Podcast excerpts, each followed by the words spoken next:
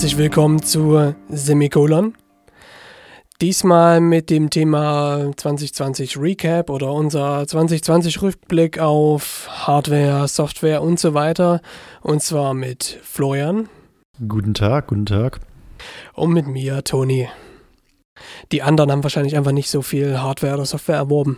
Deswegen. Die waren die ganze Zeit einfach nur zu Hause und haben nichts gemacht. N nichts gemacht, ja. Das Absolut gar nichts. Oder waren nur draußen? An der frischen Luft. Verrückt. Vielleicht ist es auch das. Was ist das? Keine Ahnung. Aber nun gut, es geht heute um die Sachen, die man wahrscheinlich eher indoor benutzt. Sowas wie Technik oder Software auf Technik. Ja, das, ja. Da stimme ich zu, richtig. Die wichtige Frage ist natürlich zu Beginn, ähm, wie viel äh, Quadrillionen Euro hast du denn für Technik ungefähr ausgegeben? Nun, da ich auch, wie so viele hier Homeoffice ausbauen mussten, tatsächlich bedeutend mehr, als ich antizipiert habe für das Jahr. Aber am Ende, naja, schon, schon gut etwas, aber es hat halt auch geholfen. Also jetzt rückblickend war es dann halt gut, hier eben Schreibtisch auszubauen und den ganzen Kram und das LAN nochmal durchzuchecken. Ich glaube, ich habe jetzt noch mehr Switches hier im Einsatz, aber hilft halt extrem. Vor allen Dingen, wenn meine Frau zum Beispiel auch noch im Homeoffice ist, dann merkt man das schon, dass es am Ende ganz gut war. Aber ja. Ja, also ich habe äh, in ein Auto investiert, um deine Frage aufzugreifen. Deswegen habe ich dann komischerweise weniger Geld in äh, Hardware investiert und deswegen würde ich wahrscheinlich mich mehr um den Software-Part kümmern. Weil, ich muss auch dazu sagen, wir hatten den letzten Podcasts auch immer mal das Thema iPad angesprochen. Das war wahrscheinlich die größte Hardware-Anschaffung bei mir gewesen in diesem Jahr, also im vergangenen Jahr besser gesagt mittlerweile. Und deswegen können wir jetzt nochmal zum 18. Mal über iPads sprechen und wie gut Affinity Photo fürs iPad ist. Oder wir nehmen uns neue Themen vor. Und ich denke mal, das finden wir aber auch. Ja, stimme ich zu. Nun gut, dann würde ich einfach mal ähm, kurz meine Hardware in die Mitte des Raumes werfen. Oh je, äh, bitte geht's dir dabei nicht kaputt? Ich hoffe nicht. Vielleicht noch nicht ganz so extrem in die Computerrichtung, aber für mich war dieses Jahr die Anschaffung von einer Tageslichtlampe quasi so das, das große Ding. Tageslicht-Schreibtischlampe hier bei mir im Office oder im Studio vielmehr ist es eher. Das war extrem gut sehr, sehr sinnvoll. Ich benutze die gerne und ähm, merke auch wirklich, dass es was, naja, es ist, es verändert wirklich das Arbeiten ins Positive gesehen. Also gerade wenn man so früh anfängt wie ich, meistens so gegen halb sieben, um sieben beginne ich mit Arbeiten, da ist es schön, die Tageslichtlampe anschalten zu können. Also, wenn ich mal da kurz den Vergleich zu mir ziehen kann, ich habe mir hier eine LED-Lichtleiste eingebaut, die ist irgendwie so halb genagelt und mittlerweile macht die so seit zwei, drei Monaten Mucken. Das heißt, die flackert so schön und dann haue ich da immer mal ein bisschen auf den, auf den Schreibtisch, dann funktioniert das Ding wieder. Mm, ich glaube, da hast du mit der Tageslichtlampe auf jeden Fall die bessere Ausstattung. Das ist vielleicht möglich und die Dinger sind gar nicht mal so teuer. Man findet ziemlich viele. Also ich kann es empfehlen, falls da mal noch so sich 30 Euro im Portemonnaie befinden, die noch gerne ein neues Zuhause haben wollen. Ja, ich denke, da wird sich was finden lassen. Also das, ähm, viele haben mir davon berichtet und ich war dann doch selbst überrascht, wie viel es mir eben bringt für das angenehmere Arbeiten. Ja, ansonsten bei mir hier im Studio was Audio-Hardware angeht, der Kauf von Audio-Hardware zieht den Kauf von Audio-Hardware nach sich. Ich möchte, da muss ich jetzt nicht unbedingt erwähnen, dass ich hier natürlich kiloweise Audio-Hardware angeschafft habe, weil das hätte ich ohnehin getan. Ja, ja. Aber vielleicht ein, eine Audio-Hardware sei erwähnt, von der ich auch extrem überrascht war, wie hilfreich sie mir dann doch ist. Und zwar ist das ein Big Knob Passive von Mackie. Das ist ein Monitor-Controller. Das ist quasi ein, ein, einfach ein sehr, sehr großer Poti-Drehregler, mit dem man, mit dem man die Lautstärke von Monitorboxen regeln kann. Und das Schöne ist, man kann halt auch zwei Paare anschließen, also zwei unterschiedliche Paarboxen und das ganze Ding hat auch noch zwei Inputs. Das ist sehr praktisch. Das Ding hängt halt an meinem Hauptstudiorechner und an meinen Hauptmonitorboxen. Das sind sehr, sehr große aktive Nahfeldmonitore. Und ich habe aber noch ein kleineres, eher Multimedia-Boxenset. Eben auch zum Abhören von Musikproduktion, aber unter einem anderen Gesichtspunkt. Und das ist schön, einfach mit einem quasi Push of a Button dazwischen wechseln zu können. Ist nicht teuer, das Ding. Ich glaube, 40 Euro oder sowas in der Drehe war es. Und erspart mir so viel an Zeit, diese Boxen quasi umzustecken. Also beziehungsweise es Unfug, niemand steckt ständig Boxen, um, um mal zu checken, wo denn, wie sich das, wie sich ein Mix anhört auf zwei unterschiedlichen Paaren. Also deswegen, vergesst das, was ich sagte, aber so ein, so ein Monitor-Controller ist ein, ist ein tolles Ding. Also das ist, äh, was ich auch extrem häufig nutze, ist ein Button, der äh, das Stereo-Signal zu Mono aufsummiert. Auch super Handy. Also die Hardware für mich, Audio-Hardware für mich schlechthin. Nun, also wenn ich mich hier so auf meinem Schreibtisch umschaue, dann sehe ich ja leider äh, recht wenig Upgrades im letzten Jahr. Ich könnte als äh, Fun Fact einen äh, ausziehbaren Wäscheständer nur nennen. Das ist äh, eine super Investition gewesen. Nicht die tollen 10-Euro-Teile von Kaufland, sondern der 30 Euro von Amazon ist es. Äh, hält vielleicht auch ein bisschen länger und sieht auch stabiler aus. Brechen vielleicht auch keine Querstreben raus. Aber wie gesagt, ansonsten habe ich, wie gesagt, außer dem iPad und, naja, ich glaube, ein Auto kann man jetzt nicht so als Hardware zählen. Es ist hart. Ja, und es ist eine Ware. Also, hm, hm. gut. Ähm, Na, vielleicht als, als äh, Fun-Akquisition wenig mit Technik, aber doch irgendwie im Office hätte ich noch eins anzubieten und zwar eine Anti-Fatigue-Matte, also eine ähm, Anti-Ermüdungsmatte, auf der ich gerade auch in diesem Moment stehe. Also für den Steharbeitsplatz sei sowas extrem empfohlen. Äh, man belächelt es meist am Anfang, aber ich dachte mir eben doch mal, okay, ich bestelle mir jetzt mal eine und probiere das aus. Und ja, was soll ich sagen? Also normalerweise wechsle ich ähm, auf den Arbeitstag verteilt mal für eine Stunde ins Sitzen. Einfach weil ich merke, dass mir die, ich, dass ich mir einfach die Füße in den Bauch stehe quasi. Mittlerweile ist es nicht mehr der Fall. Also ich stehe mittlerweile so die ganze Zeit über und ich merke einfach, dass es, es ist wie, als würde man so auf ganz weichem, hm, vielleicht Waldboden oder so stehen. Also es ist sehr, sehr angenehm und die gibt es auch in allen Formen, Farben und in jeglicher Preiskategorie. Ich habe auch was ziemlich günstiges genommen. Also insofern vielleicht für die, die Steharbeitsplätze haben, mal ein Versuch wert. Kann ich da auch meinen Schreibtischstuhl draufstellen? Ja, dann tun dem halt nicht die Füßchen weh. Nach das ist wahrscheinlich auch ganz gut. stehen. Ja. ja. ja. Nee, also ich kann das schon gut nachvollziehen, aber äh, das ist so ein, so, so ein Ding, wenn ich mir überlege, im Stehen, so ich als Person, die mit, dem, mit der Stirn ungefähr unter der Decke hängt immer, ja, ist schwierig. Deswegen sitze ich lieber, da bin ich aufgeräumt. kann ich so eine tolle Amazon Basics Fußbank empfehlen, leider nicht von Amazon gesponsert. Also quasi ich habe eine kleine Fußbank mir gekauft, die meine komplette Sitzhaltung ein wenig anschrägt demnach. Und äh, dadurch sitze ich gerader. Also kann man sich vielleicht nicht so sinnvoll vorstellen, aber dieser, der Schreibtischstuhl, den ich habe, die lässt sich nach hinten kippen. Und da kann ich mich dann auch wirklich anlehnen und dabei auch arbeiten. Weil wenn ich gerade sitze, also in diese typische 90-Grad-Winkelstellung, ja, dann stützt man sich dann halt doch wieder mit dem Ellenbogen auf, der, auf dem Schreibtisch ab und zack, ist man von der Lehne weg und irgendwann hat man nach drei Stunden Rückenschmerzen. Das ist natürlich mh, hm, vermeidbar und deswegen habe ich mir so eine tolle äh, Fußbank angeschafft, die einfach quasi ein Gegengewicht dann ist für den Stuhl.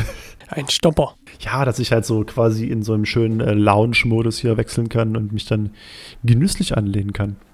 Hm, ja, das deutet sich auch häufig mal in, in deinen Streams an. Zumindest sieht es so aus, als würde es sehr, sehr bequem.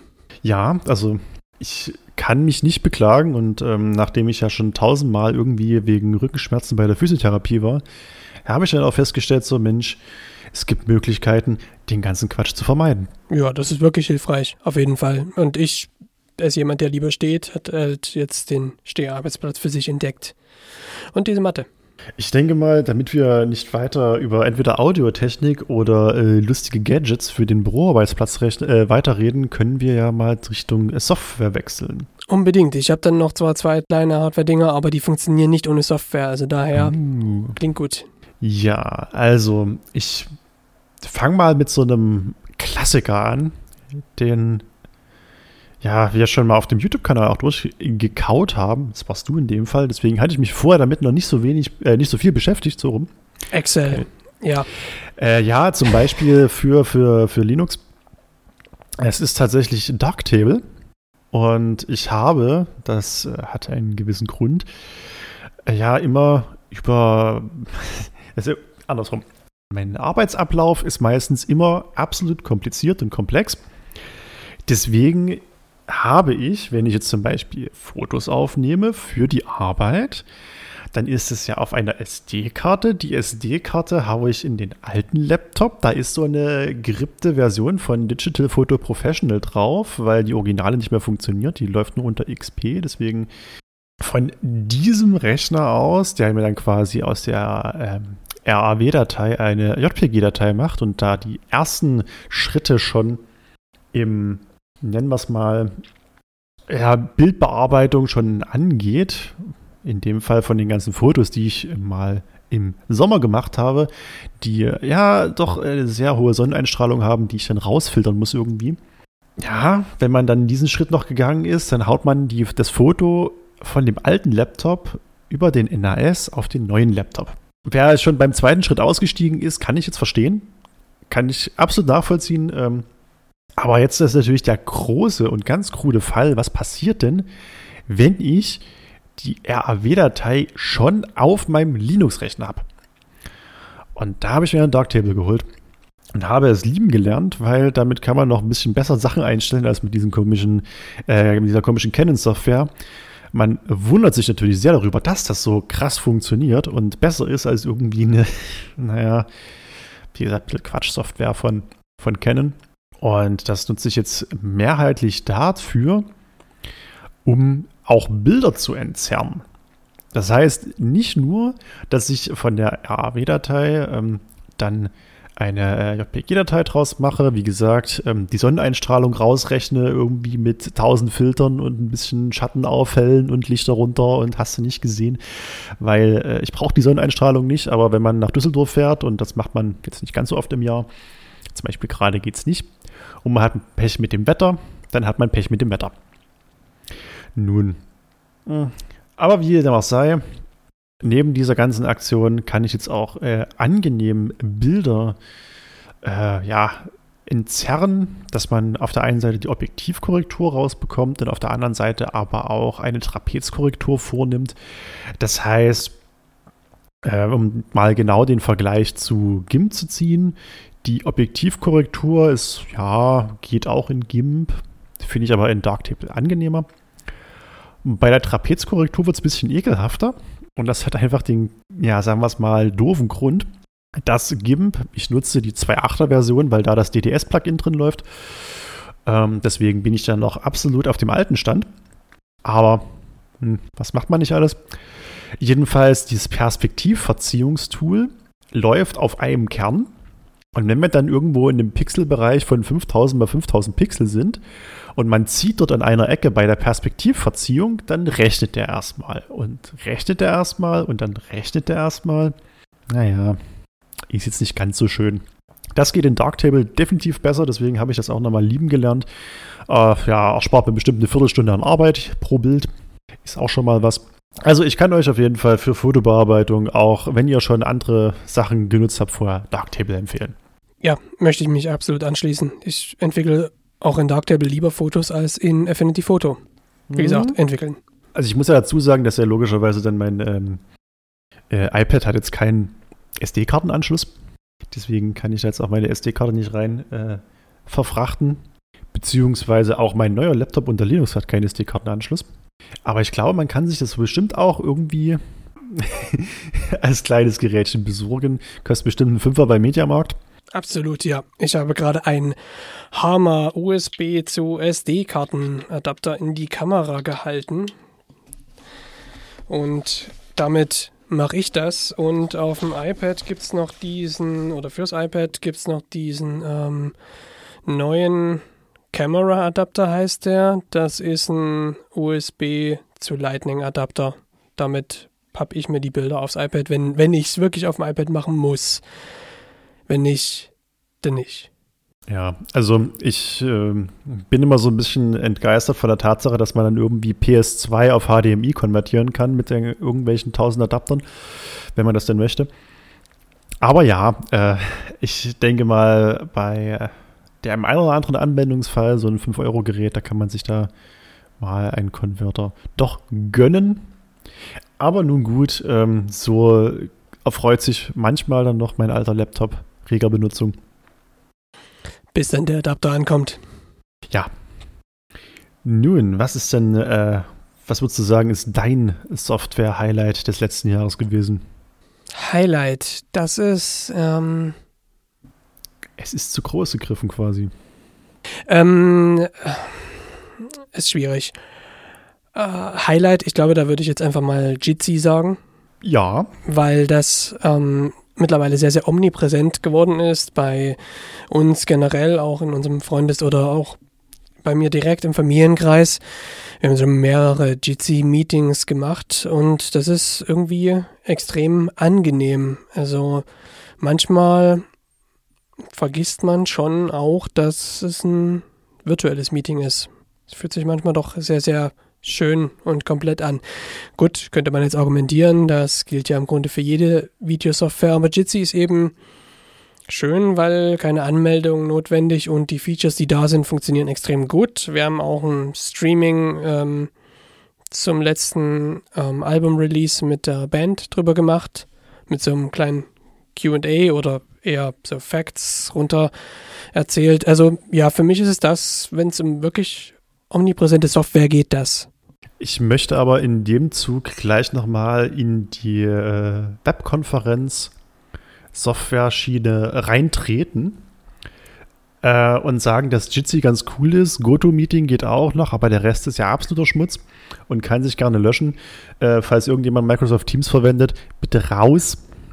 Ähm, nachdem ich die, äh, also irgendwie hat Microsoft Teams so nach, keine Ahnung, so Anfang Dezember das Ding kaputt gepatcht, funktioniert unter Linux nur noch im Browser und ist allgemein auch anders belastend. Also wenn man sich so ein bisschen anschaut, dass man keine Einstellmöglichkeiten dort hat und eher, wenn man einen Fehler hat, keine Ahnung, was mir dieses äh, Tool dann sagen möchte, ähm, dann kann man quasi nichts machen. Man kann beenden drücken und das war's. Aber irgendwie, dass der sagt, was jetzt das Problem ist oder irgendwie Hilfestellung gibt oder irgendwas ausspuckt, dass man da weiter mitarbeiten kann, funktioniert nicht. Deswegen, Leute, nutzt mehr Jitsi oder wenn es noch sein sollte, GoToMeeting. Aber nutzt mehr Jitsi. Absolut. In die Teamskerbe möchte ich ein kleines bisschen reinschlagen. Ich bin etwas zufriedener, aber nichtsdestotrotz habe ich auch gute Probleme unter Linux mit Teams. Ähm, mein Dauerproblem ist, dass Teams einfach mal nach mm, ein, zwei Stunden der Nutzung sagt, Audiogeräte habe ich jetzt keine Ahnung mehr. Wo sind die hin? Ich, ich weiß es nicht. Ähm, ich stelle jetzt einfach mal auf Standard um. Standard ist bei mir nix. Und dann, ja, öffnet man so ein Meeting und äh, plötzlich kriegt man so zu verstehen, nee, wir hören dich nicht und ich muss gestikulieren, nee, ich höre euch nicht. Äh, okay, Teams hat wieder alle Audiogeräte umgestellt. Da hilft bei mir wirklich nur Teams hart beenden, Audiogeräte im System umstellen und dann wieder Teams öffnen. Insofern, ich bin nicht extrem zufrieden, aber es funktioniert ganz okay. Ja, also bei Jitsi finde ich, dass es von vornherein gut funktioniert. Also ich habe bei, bei GoToMeeting manchmal Probleme, dass dann irgendwie erstmal geguckt werden muss. Letztens musste ich irgendwie meine Kamera einstellen, habe ich die Kamera eingestellt, schwarzes Bild, andere Kamera eingestellt, schwarzes Bild, wieder die andere Kamera eingestellt. Dann hat das Bild angezeigt, also irgendwie war das dieses typische USB 2.0, äh, also USB-Typ äh, B-Stecker-Prinzip. Drehen wir es einmal um 180 Grad, funktioniert nicht, nochmal 180 Grad gedreht, funktioniert. Aber wie gesagt, wenn ich mir immer so anhöre, was denn äh, Leute, die dann die verschiedensten äh, Programme nutzen dürfen, also sei es jetzt Jitsi, GoToMeeting und Teams, weil sich die Leute halt nicht einigen können, über Jitsi hört man fast keine Probleme, über GoToMeeting ein paar und bei, bei Teams, da sind alle ein bisschen lost. Wie gesagt, also mein, mein Lieblingsproblem ist, dass mir Teams sagt, dass meine Institution nicht für Microsoft Teams freigeschalten ist. Komischerweise können aber 50 andere Leute gleichzeitig von der TU Dresden das Ding nutzen und ich halt irgendwie nicht. Merkwürdig, wirklich in der Tat merkwürdig. Also das hatte ich jetzt aber auch schon bei äh, weiteren Personen, die Linux nutzen, gehört. Also ist das irgendwie kaputt gegangen? Ja, ich habe auch schon von mehreren Linux-Nutzern gehört, dass es da verstärkt Probleme gibt. Wie gesagt, ich kann es ja auch selbst nachvollziehen. Ich habe ja auch ein gut, gut paar Probleme mit, mit der Hardware. Aber wir sind ja weniger bei den äh, Lowlights von 2020, sondern eher bei Software, die uns begeistert hat. Das ist wahr. Ja, was hast du denn äh, noch so für eine tolle Erlebnis mit Software gehabt im letzten Jahr? Ganz klar, und zwar ist das wieder das kleine bisschen Hardware, was noch übrig ist. Meine Frau und ich, wir haben uns ja eine Switch gekauft, eine Nintendo Switch. Ähm, und da ist für mich wirklich extrem die Sonne aufgegangen bei dem Spiel Valhalla oder VA11 Hall A, ein Bartender-Action Simulator.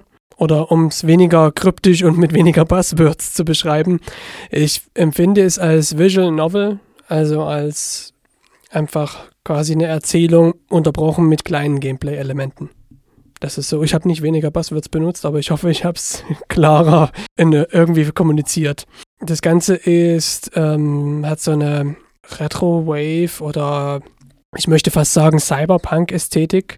Also alles sehr, sehr neon, sehr, sehr lila. Macht extrem viel Spaß. Also wie gesagt, es ist mehr eine Story, die man so liest und dann dazu unterbrochen mit kleinen Spielen. Aber ich finde es sehr, sehr toll. Der Soundtrack ist spitze. Der Soundtrack ist so gut. Ich habe mir den auf Bandcamp äh, als Flex gekauft zum Anhören. Und dann habe ich mir gedacht, was soll's? Kaufte den auch noch als Vinyl. Also habe ich mir den als Vinyl auch noch gekauft, also Schallplatte.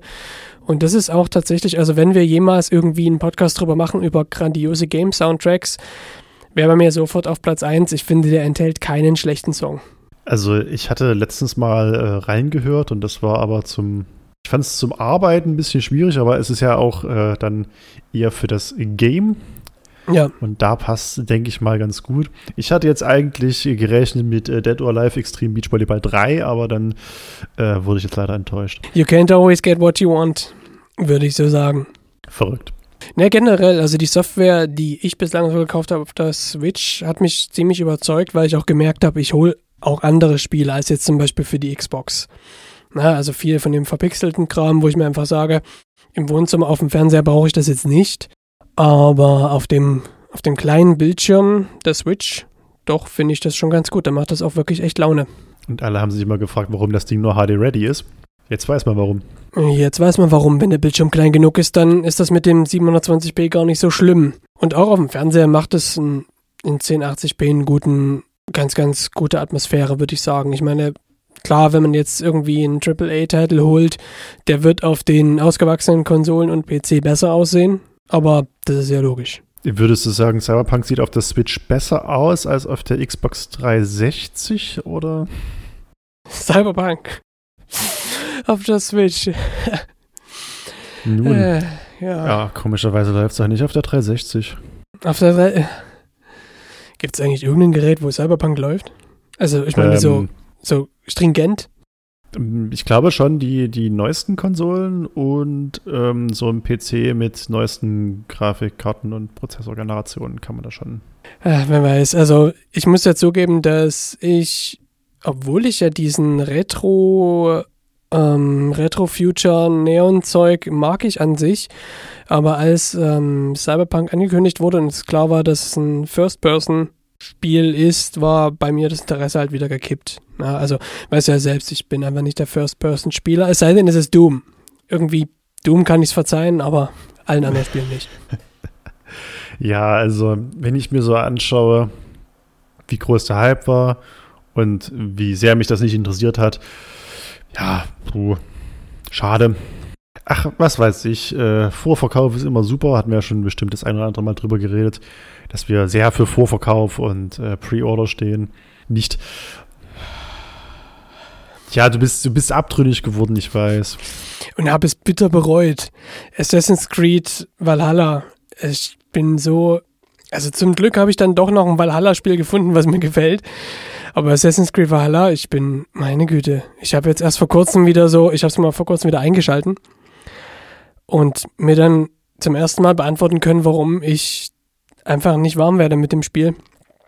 Ich habe keine Motivation, das zu spielen. Also jetzt storytechnisch gesehen, den Charakter, den man spielt, der hat für mich keine offensichtliche Motivation, durch diese Welt zu torkeln.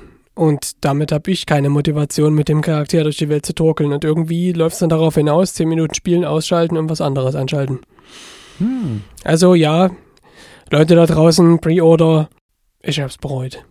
Es hätte gereicht, wenn ich mir das für 35 Euro im Sale gekauft hätte. Das, naja, weiß man natürlich nicht vorher. Richtig. Aber man schlägt trotzdem zu. Aber ich habe immer noch Assassin's Creed Odyssey, das haben wir hier extrem gesuchtet und es gibt New Game Plus, also spielen wir halt das nochmal. Und wieder und wieder. Naja, man muss ja nicht nur ähm, einzelne Spiele einmal spielen, sondern man kann die auch mehrmals spielen. Also, wenn ich mir so angucke, was, wie oft ich Half-Life gespielt habe, Half-Life 2. Ich hatte jetzt äh, zu Weihnachten wieder das Ganze gestreamt. Es war ganz nett. Ja. Irgendwie war ich langsamer gewesen als sonst. War irgendwie verrückt. Bin halt einfach aus der Übung scheinbar. Aber na gut. Vielleicht lag es auch an der Maus. Ja, also ähm, ich habe äh, mit ja, dem guten äh, Trackball gespielt und deswegen, da war das eben ein bisschen, bisschen schwierig mit dem Super Nintendo Controller gespielt.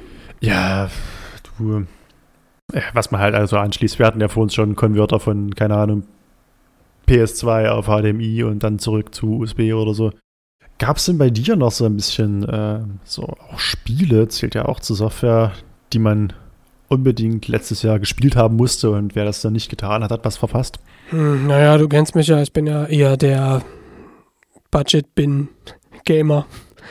Assassin's Creed Valhalla war ja jetzt seit einer ganzen Weile mal wieder was, was ich neu gekauft habe.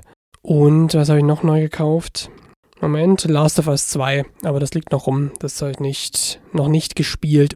Aber Spiele, die man, die man gespielt haben müsste, naja, bestimmt das Valhalla Bartender Game, würde ich ganz klar ja. sagen. Ja, es ist ja. Ähm, ansonsten kann ich, glaube ich, jetzt nicht sagen, dass ich viel 20, 20 neue Spiele gespielt hätte. Ich ähm, bin gerade extrem begeistert von Torchlight 2, aber das ist ja auch schon 1000 Jahre alt. Ungefähr. Also ich kann für mich sagen, ich habe ein Spiel gekauft letztes Jahr und das war Doom Eternal. Und seitdem liegt's rum. Noch nicht reingeschaut? Nee. Ich hatte es mir, hatte es mir, wann hatte ich es mir denn gekauft? Zum Geburtstag oder so? Also im März? Der Pre-Order. Nicht ganz. Aber fast. Also zumindest hast du es recht nah am Release gekauft. Ja, und da war ja noch das Problem gewesen, deswegen hatte ich es ja auch erstmal kurz äh, liegen gelassen quasi, weil da die Vulkan Shader für Linux noch gar nicht raus waren. Und deswegen das gar nicht auf Linux noch äh, schon gar nicht funktionierte, sondern man muss erstmal warten, bis da die Shader von Vulkan geupdatet wurden. Ich würde jetzt mal sagen, so knapp ein Jahr nach Release könnte das der Fall gewesen sein. Also du könntest jetzt quasi loslegen. Ja, ich habe noch ähm, die, die äh, Definitive Edition, heißt es, glaube ich, von Black Mesa auf dem Schreibtisch liegen, muss ich dazu sagen. Also, das ist das, glaube ich, einzige Spiel außer CSGO, was ich, äh, und natürlich Wii Sports Bowling, ähm, was ich im letzten Jahr gespielt habe. Und äh, als großer Half-Life-Fan natürlich ein Must-Have, jetzt auch neu und fresh mit den guten Zen-Leveln, wurde mir gesagt. Also, es gibt gute Zen-Level. Ja, das ist der große Fortschritt bei Black Mesa und ich hoffe mal, dass ich da auch nicht enttäuscht werde, dass die Voraussagen, die ich dafür äh, gesagt bekommen habe, auch zutreffen werden. Wir werden es sehen. Ich werde dann ungefähr so in zwei Jahren darüber berichten können, wenn ich es mal durchgespielt habe. Aber so ein bisschen juckt es mir für heute Abend schon in die Finger. Vielleicht zeige ich doch mal so. Vielleicht im Stream. Und hast du denn noch irgendwas offen an an Hardware oder Software, die du dir vielleicht gerne geholt hast, aber aus Gründen dann doch nicht getan hast? Ja, also ähm, ich muss dazu sagen, ich, äh, weil du sagst, so Dinge, die man sich wahrscheinlich gar nicht so gut erfüllen kann. Äh, ich träume noch ein wenig äh, von einem Controller, den man für das ein oder andere äh, Simulationsspiel benutzen kann, was ich dann äh, immer mal zum einen selbst mitentwickelt, zum anderen auch gerne benutze. Und ja, irgendwie was zum, zum äh, wie, so, wie, so, wie so ein Schalthebel halt. Da könnte man da nicht einen dieser Densha Deco Controller zweckentfremden? Mm, also ich habe das. Die gibt es auch in USB-Variante. Ich, also ich habe äh, noch einen äh, entsprechenden Controller hier stehen tatsächlich noch. Der funktioniert eigentlich auch noch so und ich habe den mal mit äh, Unity habe ich den auch verbunden bekommen.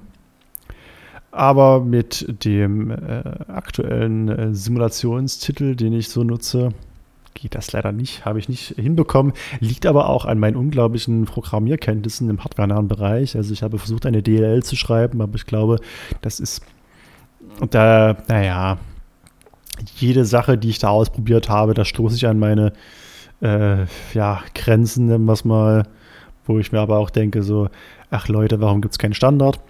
Letzte Grenze war, ich bin ja eher so der C-Sharp-Fan, wenn man eine DLL mit C-Sharp äh, dann exportiert, gibt es die ganzen Funktionen in der Exportsreihe gar nicht mit aus. Danke für gar nichts. Ähm, ja, also hat man eine DLL, aber man kann darauf nicht zugreifen, weil keiner weiß, was da für Funktionen drin sind. Oh. Ja, super. Ja, nee, also deswegen äh, müsste man halt irgendwas schreiben, was halt schon, ja, was heißt funktioniert oder halt irgendwie anders benutzt werden kann, nennen wir es mal. Und das ist gar nicht mal, äh, ja, das heißt gar nicht mal so einfach. Ich kenne jemanden, der hat das schon hinbekommen. Der hat quasi so einen solche kleinen Mikrocontroller, die Billig-Variante heißt ja Arduino. Und da kann man dann zum Beispiel so einen tatsächlich äh, hier, ähm, Hebel mit Schaltwerk das Ding dann auslesen und ähm, da hat er bei irgendeiner, in irgendeinem Betriebshof bei einer Straßenbahn so ein Teil mal ausgebaut, hat er sich zwei mitgenommen und da ein Arduino dran geschlossen. Das Ding äh, durfte ich auch schon mal äh, testen, war sehr, sehr angenehm, sehr, sehr schön.